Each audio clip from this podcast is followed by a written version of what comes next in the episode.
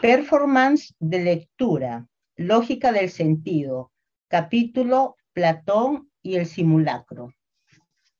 Si decimos del simulacro que es una copia de copia, ícono infinitamente degradado, una semejanza infinitamente disminuida, dejamos de lado lo esencial. La diferencia de naturaleza entre simulacro y copia, el aspecto por el cual ellos forman las dos mitades de una división. La copia es una imagen dotada de semejanza, el simulacro una imagen sin semejanza. Simulacro se construye sobre una disparidad, sobre una diferencia. Interioriza una disimilitud. Es por lo que es, incluso, no podemos definirlo en relación con el modelo que se impone a las copias, modelo de lo mismo, del que deriva la semejanza de las copias. Si el simulacro tiene aún un modelo, es un modelo diferente, un modelo de lo otro, del que deriva una desemejanza interiorizada. El simulacro comprende grandes dimensiones, profundidades y distancias que el observador no puede dominar. Y porque no los domina, experimenta una impresión de semejanza. El simulacro incluye en sí el punto de vista diferencial. El observador forma parte del propio simulacro, que se transforma y se deforma con su punto de vista. En definitiva, hay en el simulacro un devenir loco, un devenir ilimitado un devenir siempre otro, un devenir subversivo de las profundidades, hábil para esquivar lo igual, el límite, lo mismo o lo semejante, siempre más y menos a la vez, pero nunca igual, impone un límite a ese devenir. proyecto platónico solo aparece verdaderamente si nos remitimos al sentido de la división. La, la finalidad de la división, seleccionar linajes, distinguir pretendientes, distinguir lo puro y lo impuro, lo auténtico y lo inauténtico. Dialéctica platónica, dialéctica de rivalidad, División aparece en profundidad, en la selección del linaje, seleccionar las pretensiones, distinguir el verdadero pretendiente de los falsos. El mito, con su estructura siempre circular, es ciertamente el relato de una fundación. Lo que ha de ser fundado, en efecto, es siempre una pretensión. El pretendiente es quien recurre a un fundamento a partir del cual su pretensión se encuentra bien fundada, mal fundada o no fundada. Las almas sensuales, olvidadas y de corta vista son, por el contrario, denuncias como falsos pretendientes. Una pretensión electiva responde al problema del método selectivo Triada neoplatónica. El fundamento, el objeto de la pretensión, el pretendiente, el padre, la hija y el novio. El fundamento es lo que posee algo en primer lugar. Lo da a participar, lo da el pretendiente, poseedor en segundo término. La justicia, la cualidad de justo, los justos.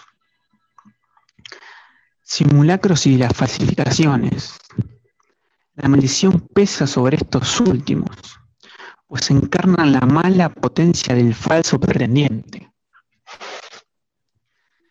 El mito constituye el modelo inmanente, o el fundamento prueba según el cual deben ser juzgados los pretendientes y su pretensión medida. Persigue y alcanza su propósito. Autentificación de la idea, la selección del linaje, acorralar lo falso, pretendiente como tal, para devenir el ser, bien el no ser, del simulacro. Simulacro pone en cuestión las nociones mismas de copia y de modelo. El tiempo se dice en relación con el movimiento. Es por ello que hablamos de un tiempo de pensamiento en relación al movimiento del átomo en el vacío y de un tiempo sensible en relación a la imagen móvil que percibimos o que nos hace percibir las cualidades de los compuestos atómicos.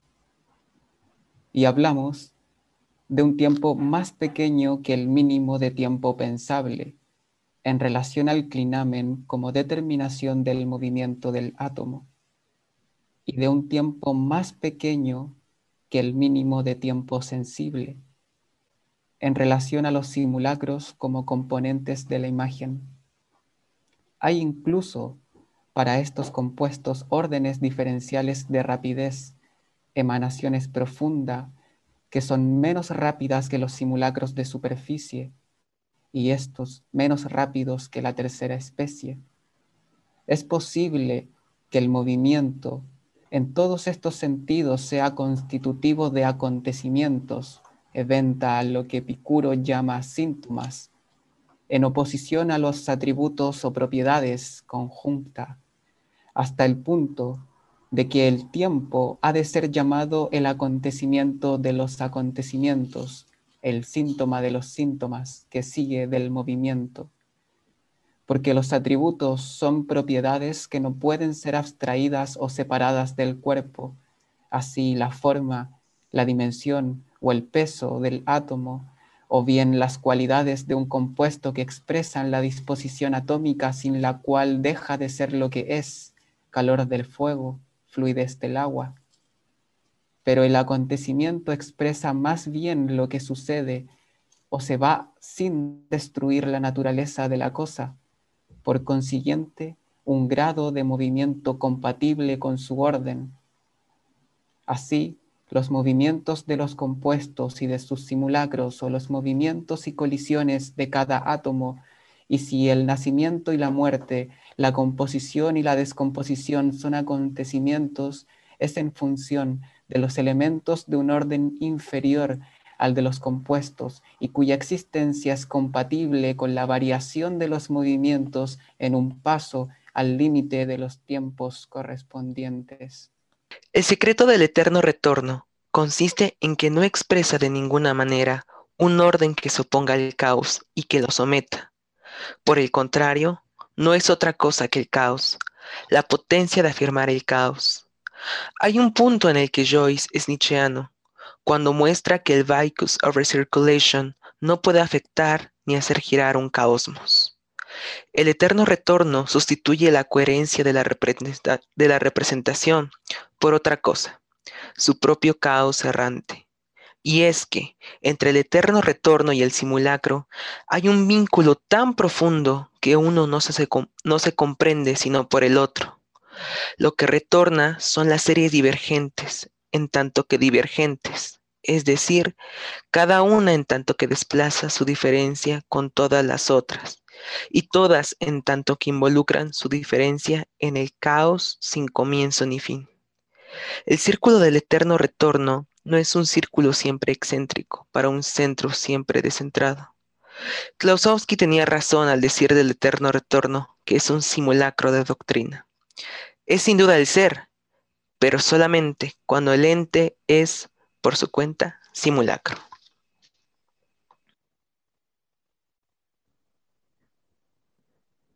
¿Cómo impedir la ilusión sino por la distinción rigurosa del verdadero infinito y de la justa apreciación de los tiempos encajados unos en otros, con los pasos al límite que implican. Tal es el sentido del naturalismo.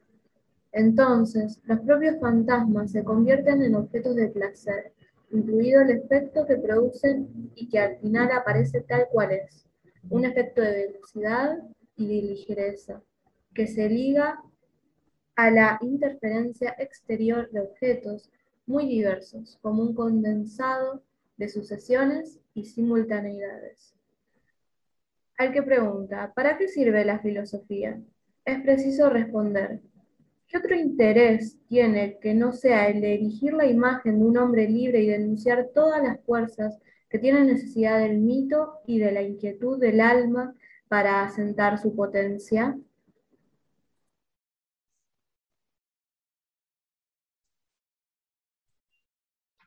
Bibliografía. Gilles Deleuze, Lógica del sentido. Intérpretes. Hilda Fuentes, Matías Ferrante, Lucas Julio, Alejandro Flores, María Sinaí Bayén.